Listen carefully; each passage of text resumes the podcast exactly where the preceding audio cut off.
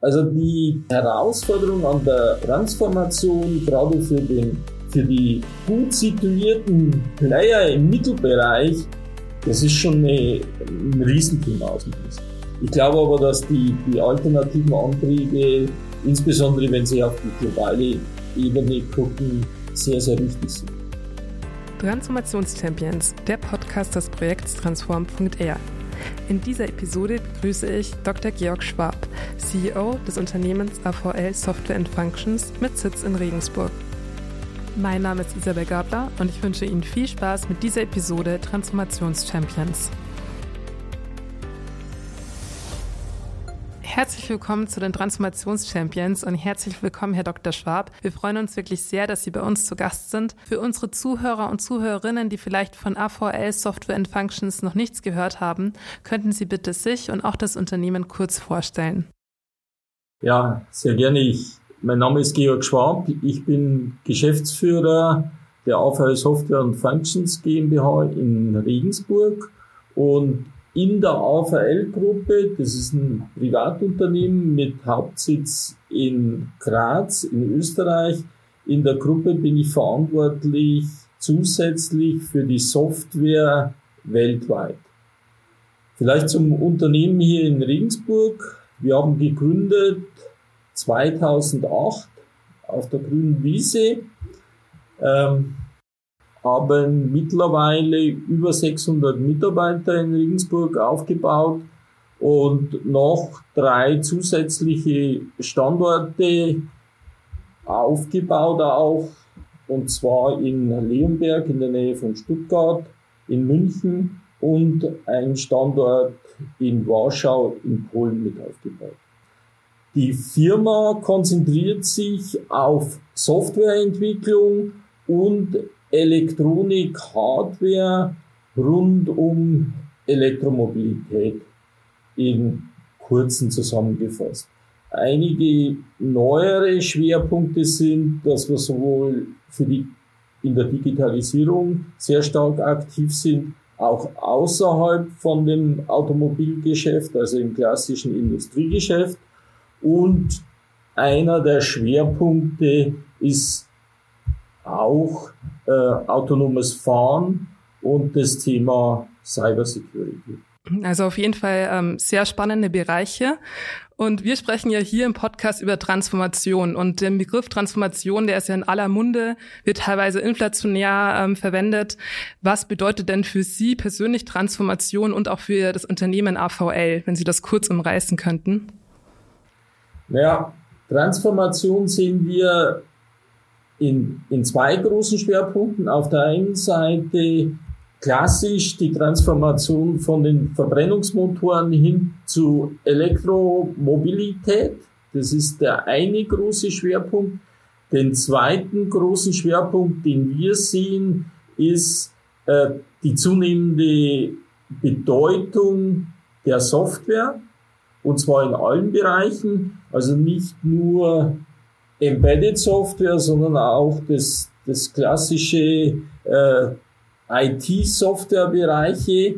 Ähm, und hier ist wahrscheinlich sogar die größere Transformation im Gange, weil zum einen wird die Komplexität massiv steigen und zum anderen äh, werden die ganzen Produktentstehungsthemen anders angegangen. Sprich, man denkt von der Software und nicht so stark wie in der Vergangenheit kommend von der Hardware. Ähm, und Sie sehen dann auch das meiste Potenzial ähm, von AVL in Bezug auf die Transformation in der Software? Ja, schwierige Frage. Eigentlich äh, ja, wir glauben, dass die Software wirklich der größere Schwerpunkt sein wird. Auf der anderen Seite wir sind Engineering-Dienstleister, das heißt, wir fertigen keinerlei Produkte. Wir glauben, dass aber gerade die, die Hardware-Produktentwicklung schon einen gewissen Fokus braucht. Und äh, das wird sich in der Balance halten. Wo sehen Sie denn die größte Herausforderung bei der Entwicklung hin zu alternativen Antrieben, mit denen Unternehmen zu kämpfen haben? Also vielleicht auch jetzt bezogen auf AVL, aber auch allgemein bei kleineren Unternehmen, die eben diese Transformation mitmachen müssen. Ja, wenn, wenn Sie die, die produzierenden Unternehmen anschauen, sind sehr viele Unternehmen Mittelständler, äh, die stark aus der Mechanik, Hydraulik kamen. Und da die Transformation zu machen, erstens neue Technologie, zweitens viel mehr Software, ist schon eine ihre Herausforderung. Insbesondere auch äh, die Fertigungsanlagen sind ja nicht so einfach wiederverwendbar. Äh, bei der Elektromobilität kommt noch dazu, äh, dass man in den Hochvoltbereich geht. Auch ein neues technisches Feld, wo sich viele hart tun und schwer tun. Also die, die Herausforderung an der, an der Transformation, gerade für, den, für die gut situierten Player im Mittelbereich, das ist schon eine, ein Riesenthema aus meiner Sicht. Damit verbunden, wenn Sie auch vom Hochvolt-Bereich ähm, reden, man braucht ja auf jeden Fall das Know-how im Unternehmen, sowas durchzuführen. Ähm, und wie gehen Sie denn mit dem Fachkräftemangel bei, bei sich um? Merken Sie ähm, das? Ja, klar, merkt, merkt man den, äh, den Fachkräftemangel auf der einen Seite, auf der anderen Seite merkt man auch, äh, dass vielleicht äh, im Gegensatz zu früher äh, Mitarbeiter auch öfter wechseln. Das heißt, das ist auch ein Riesenthema. Ähm, sprich, äh, das lebenslange Arbeiten bei einem Arbeitgeber, das kommt nach wie vor vor bei, einer, bei einem gewissen Prozentsatz, aber es ist deutlich mehr Wechsel in, in der Arbeitswelt vorhanden, was auf der einen Seite gut ist, weil neue Leute reinkommen und neue Ideen kommen. Auf der anderen Seite, jeder, der geht, der muss erstmal ohne Effizienzverlust ersetzt werden. Das ist schon eine größere Herausforderung. Von der Suche her haben wir uns von Anfang an sehr international aufgestellt, haben von Anfang an bewusst äh, internationale Mitarbeiter auch aktiv gesucht wir haben mittlerweile in Regensburg 46 Nationen. Was wir bei den, gerade bei den jüngeren Kandidaten in den Einstellungsgesprächen immer wieder zurückgespiegelt bekommen, dass das ein, ein Riesenvorteil ist, weil die Leute gerne in so einem internationalen, in so einer internationalen Umgebung arbeiten wollen. Ja, ich habe auch schon ähm, auf ihrer Website gesehen, äh, Voices of AVL, da gibt es wirklich ein ähm, sehr schönes Video, wo man sieht, wie international sie aufgestellt sind und wie viele ähm, verschiedene Sprachen da gesprochen werden. Also auf jeden Fall ein buntes Team. Ich glaube, auf der einen Seite, wie gesagt, das, das Miteinander ist, ist anders und äh, wir sind überzeugt, oder ich persönlich bin auch überzeugt, die Teams sind stärker. Weil weil jeder mit seiner Historie kommt. Klar muss man sich darauf einstellen und offen sein, aber in Summe sind diese gemischten Teams viel kreativer und viel stärker. Sie sind ja im Softwarebereich auch tätig, wo es ähm, rasante Entwicklungen gibt. Also das Tempo ist ja ziemlich hoch, was auch ähm, autonomes Fahren angeht, Konnektivität, ähm, andere digitale Dienste. Wie halten Sie da mit diesem ähm, Tempo mit? Ja, sind zwei oder drei Hauptaspekte. Auf der einen Seite, wir investieren relativ viel in Innova Innovation. Ähm, in nicht so schwierig äh, wirtschaftlichen Zeiten um die, um die 10 Prozent. Teilweise als, als äh, die Krise da war, haben wir mehr investiert, äh, weil der Firmenbesitzer sagt, wenn weniger Kundenaufträge da sind, dann sollte man mehr investieren, weil die Kunden kommen zurück mit erhöhten Anforderungen.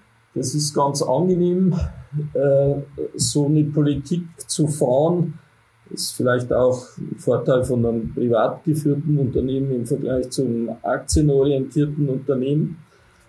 Also viel Investition in Innovation auf der einen Seite.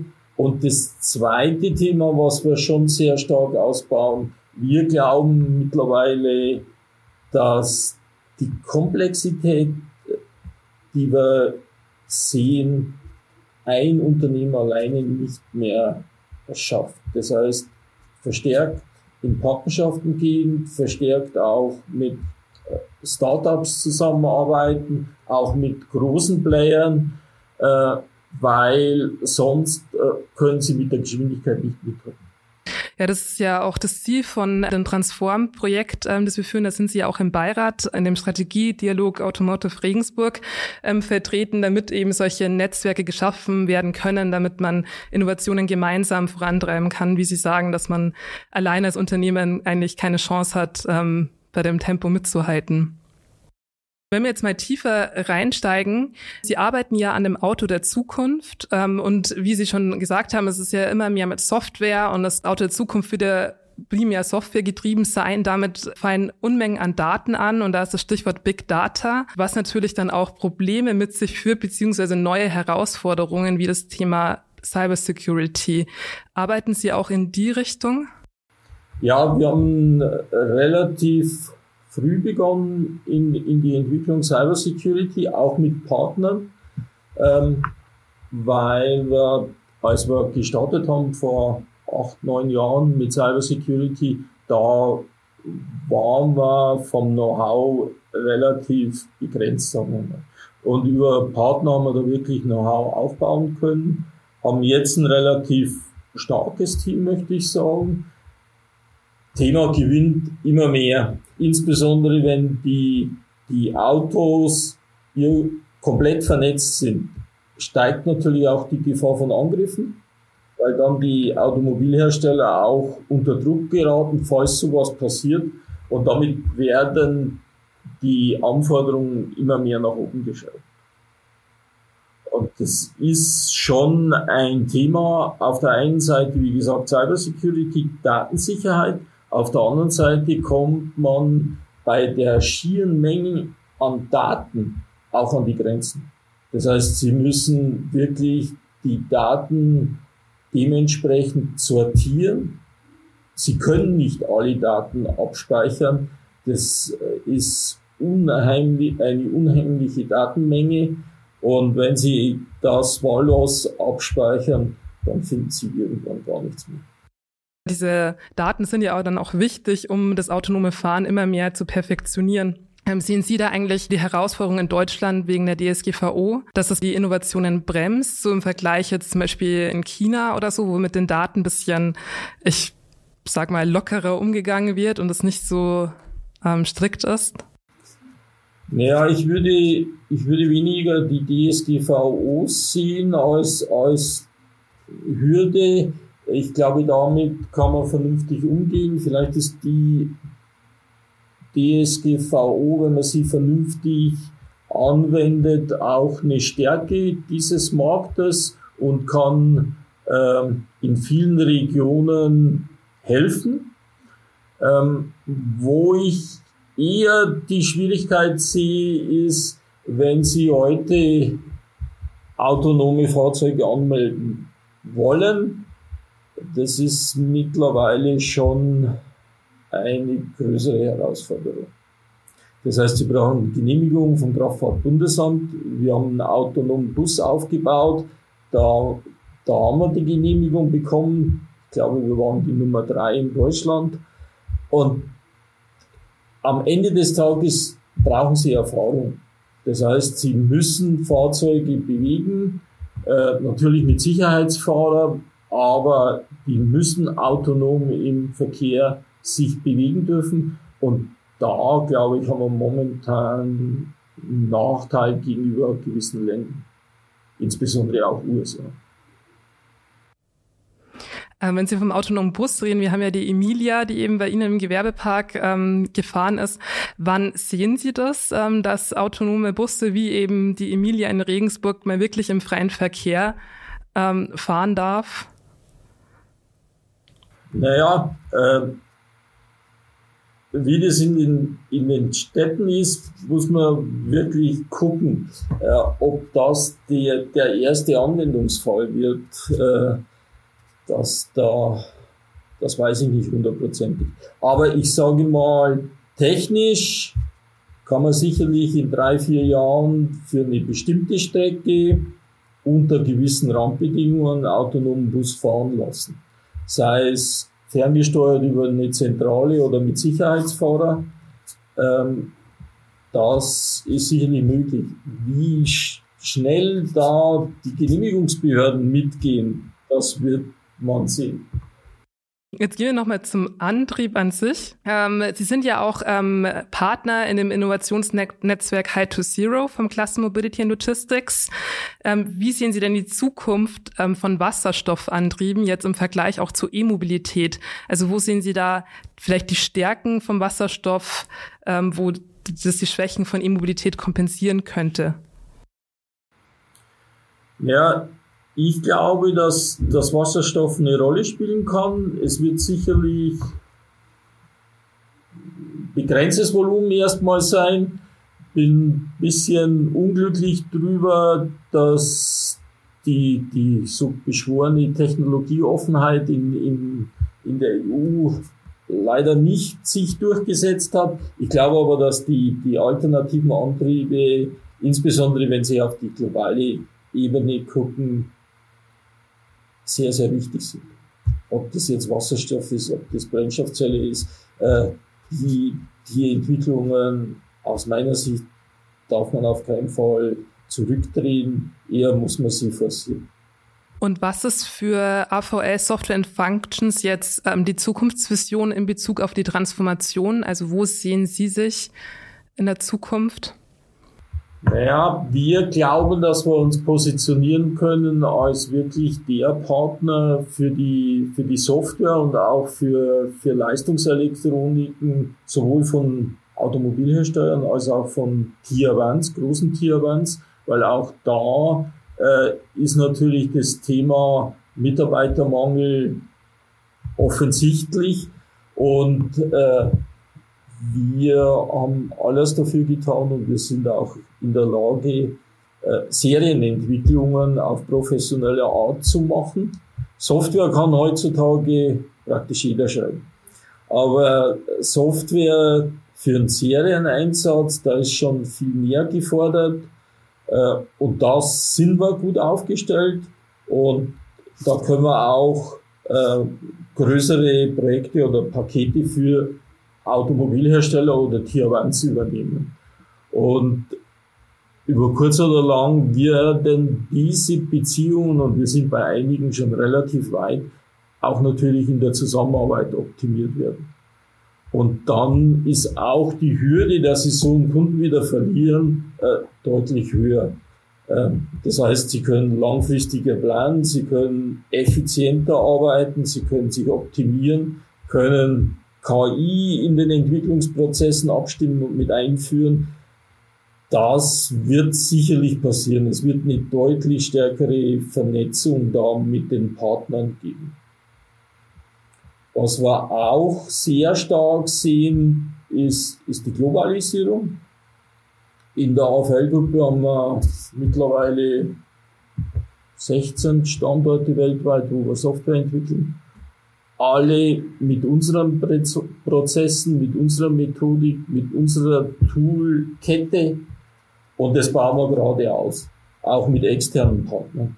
Also wir haben sehr intensive Kooperation mit Ägypten, wo wir sehr intensiv zusammenarbeiten. Auch ein interessanter Markt, weil, weil Ägypten gerne eine eigene Automobilindustrie aufbauen will also das wird, was ich schon mal gesagt habe, das Thema Kooperationen auch auf globaler Ebene wird ein entscheidender Wettbewerbsvorteil werden. Ähm, in Bezug auf den Standort Regensburg, wo sehen Sie denn ähm, die Region Regensburg in der Zukunft? Was ist Ihr Zielbild, damit wir eben die Transformation bestmöglich meistern können? Naja, das ist aus meiner Sicht ganz wichtig, ein Dreiklang auf der einen Seite natürlich die Unternehmen vernetzen, zusammenbringen, Startups, mit Eingesessenen, mit ganz Großen. Äh, das hat Regensburg in der Vergangenheit immer ganz gut gemacht. Das glaube ich ist auch mit ein Erfolgsfaktor. Regensburg ist groß genug, aber auch klein genug, dass man so ein Netzwerk leben kann. Ähm, das ist der, der eine Bereich. Der zweite Bereich ist sicherlich Unterstützung von Seiten Politik. Und der dritte Bereich, den ich da sehe, sind natürlich auch die Hochschulen gefordert. Sprich, wenn wir, wenn wir äh, da erfolgreich sein müssen, stehen alle drei Partner im Wettbewerb gegenüber anderen Regionen. Und das muss intensiv begleitet werden aus meiner Sicht. Vielen Dank, Herr Dr. Schwab. Das ist ein ähm, sehr interessantes Gespräch. Wer mehr über Transform R erfahren will, kann auf www.transform-r.de gehen. Da leben wir eben Netzwerk, wie Sie da schon sagten, und fördern eben diesen Dreiklang aus Startup, Politik und Hochschulen. Herr Dr. Schwab, vielen Dank. Gerne. Dankeschön auch. Das war Transformationschampions, der Podcast des Projekts Transform.r. Mehr Informationen zu transform.r finden Sie auf www.transform-r.de. Folgen Sie uns auch gerne auf LinkedIn und abonnieren Sie unseren Newsletter. Transform.r wird gefördert vom Bundesministerium für Wirtschaft und Klimaschutz aufgrund eines Beschlusses des Bundestages.